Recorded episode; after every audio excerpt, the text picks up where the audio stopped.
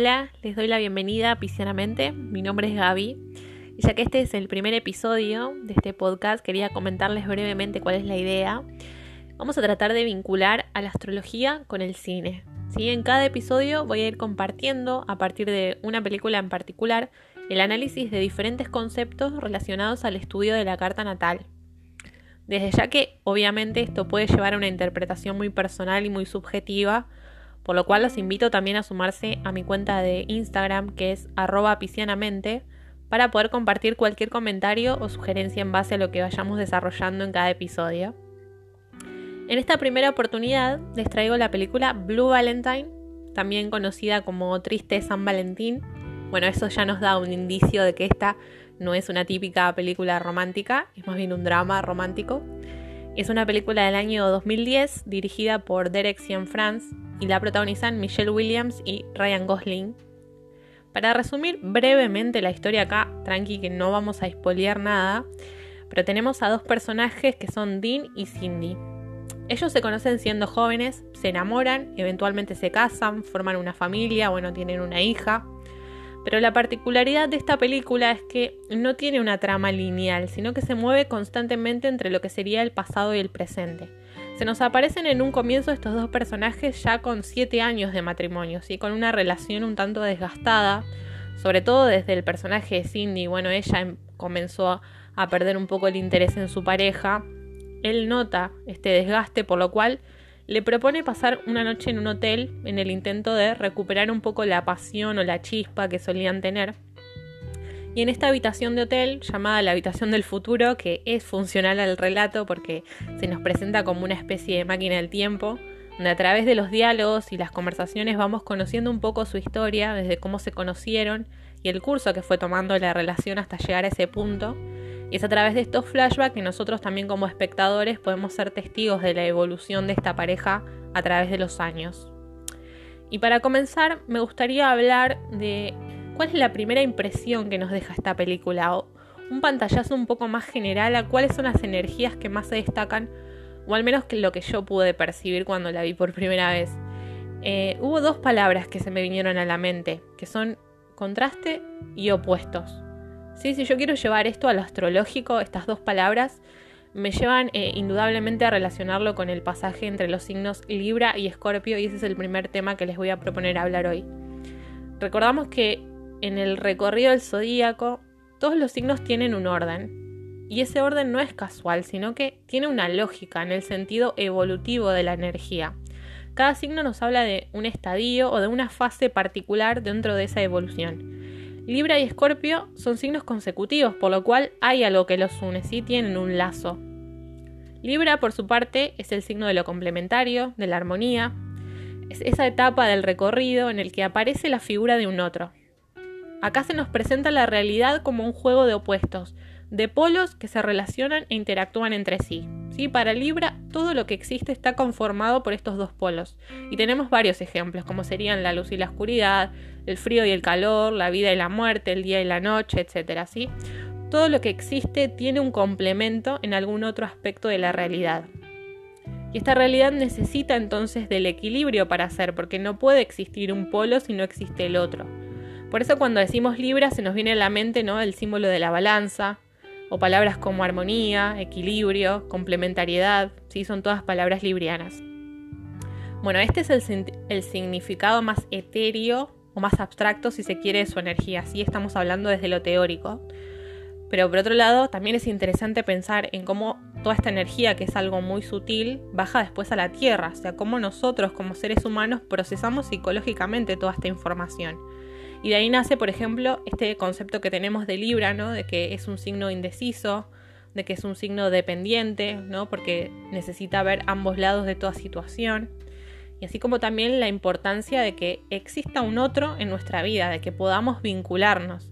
Porque ese otro, al definirse a sí mismo, también hace a mi definición. Y de acá sale también esta asociación que hacemos entre Libra y las relaciones, Libra y el romance, la seducción, ¿sí? son todas temáticas librianas. Pero también este deseo de equilibrio lo que hace es que cuando una de las partes toma más energía que la otra, se produce un desequilibrio y ahí es cuando Libra sufre, porque no tolera que esa armonía se pierda. Y desde acá podemos introducirnos un poco en la siguiente fase, que es la escorpiana. En la etapa escorpio del zodíaco, estos dos polos que se originaron en Libra entran en un conflicto. Y lo antagónico en este punto ya no tiene que ver con una identificación, sino más bien con aquellas partes de nuestra conciencia que aceptamos, que reconocemos y todo lo que nuestra conciencia niega, reprime o rechaza de, uno mismo. Es como ese lado oscuro que también nos constituye, que nos compone, pero que muchas veces nos cuesta reconocer. ¿sí? Entonces, lo que Libra sostenía en este deseo de armonía constante, por supuesto que en Escorpio tiene una potencia mucho mayor, pero Escorpio nos viene a decir que no hay nada malo en la pérdida, que ese, ese desequilibrio perdón, forma parte del mismo movimiento que constituye a la realidad y a la vida. ¿sí? Escorpio ve a la muerte como un proceso que es inevitable.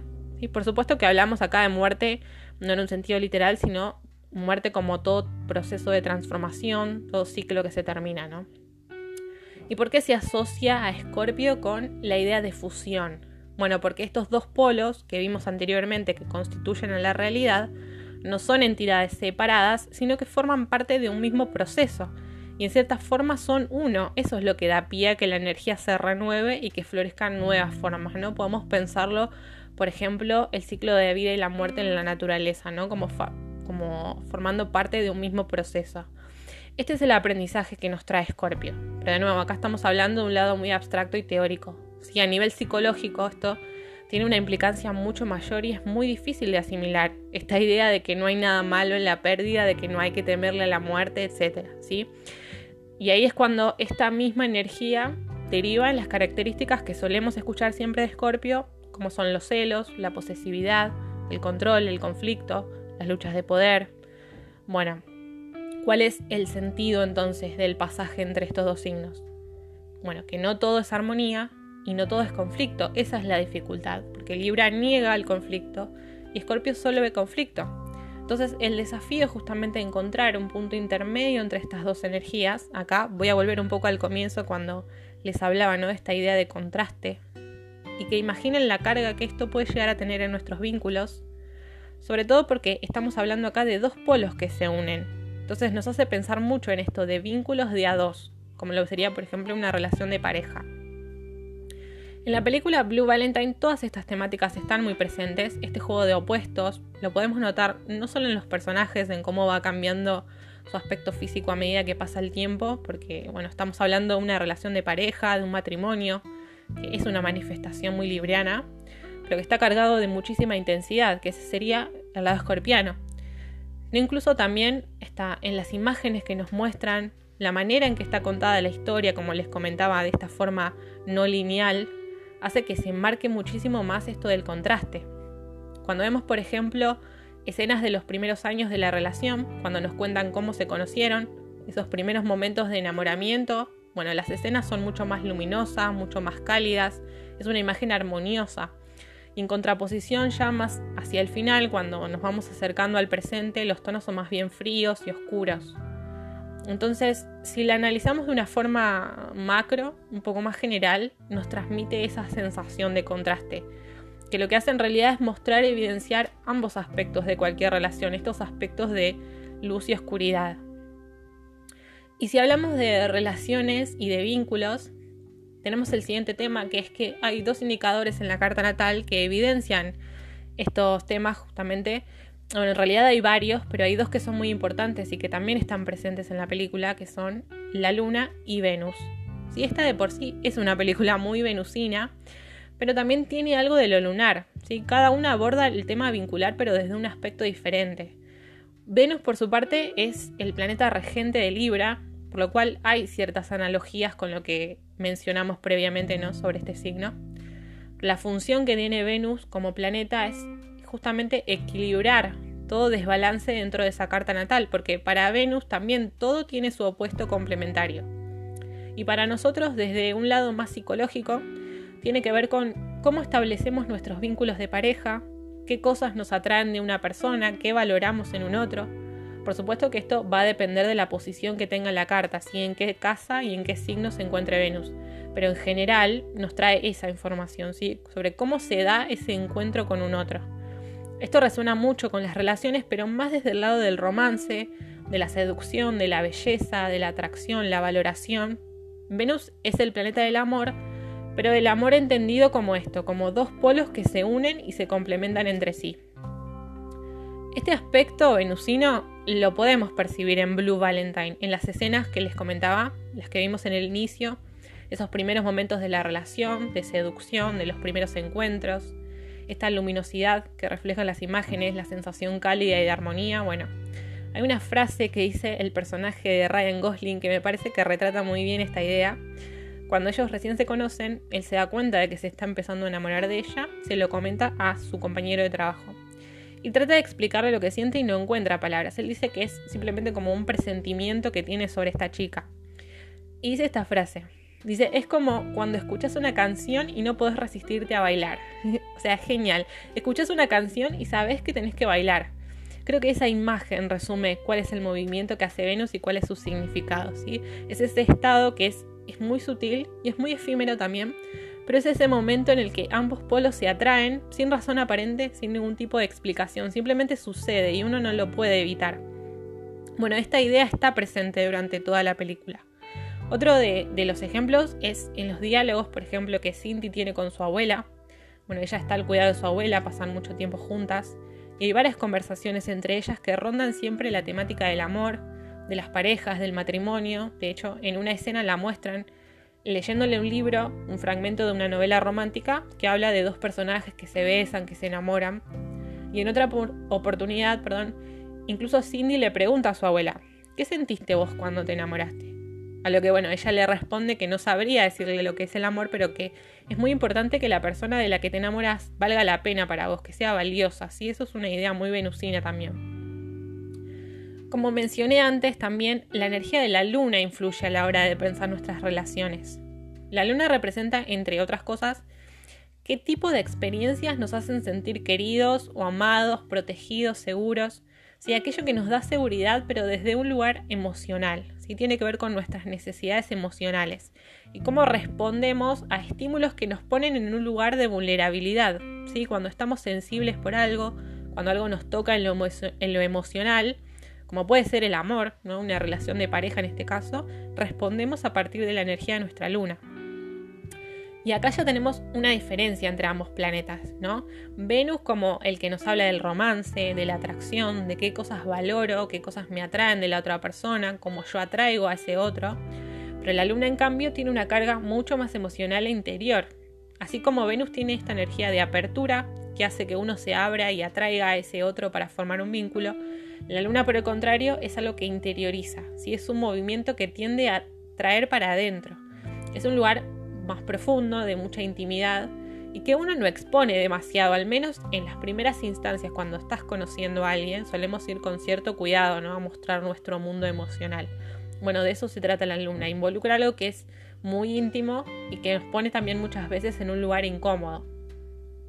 Pero bueno, me gustaría también, ya que estamos tomando en cuenta estos dos personajes que son Cindy y Dean, hablar un poco de cómo influye lo lunar y lo venusino cuando se está en contacto con otros aspectos de la carta natal, como lo serían en este caso particular Saturno y Plutón. ¿sí? Saturno siendo el planeta que tiene la función de estructurar, de solidificar, de poner límites, de dar un peso y un borde a la realidad, de contener. tiene muchas maneras de manifestarse en la carta de una persona en relación a los vínculos, como sería, por ejemplo, la capacidad de vincularse de manera adulta, responsable, de generar relaciones duraderas, firmes, estables, donde haya un sentido de compromiso. Bueno, esas son algunas de sus cualidades. Pero lo que observamos, y sobre todo en el personaje de Cindy, es como también la presencia de Saturno en nuestros vínculos nos puede llevar a la desconexión emocional o incluso a la frialdad. Saturno le da eso a la persona, le da, le da fortaleza y capacidad de sostenerse por sí mismo, por lo cual también lo puede llevar muchas veces a querer aislarse.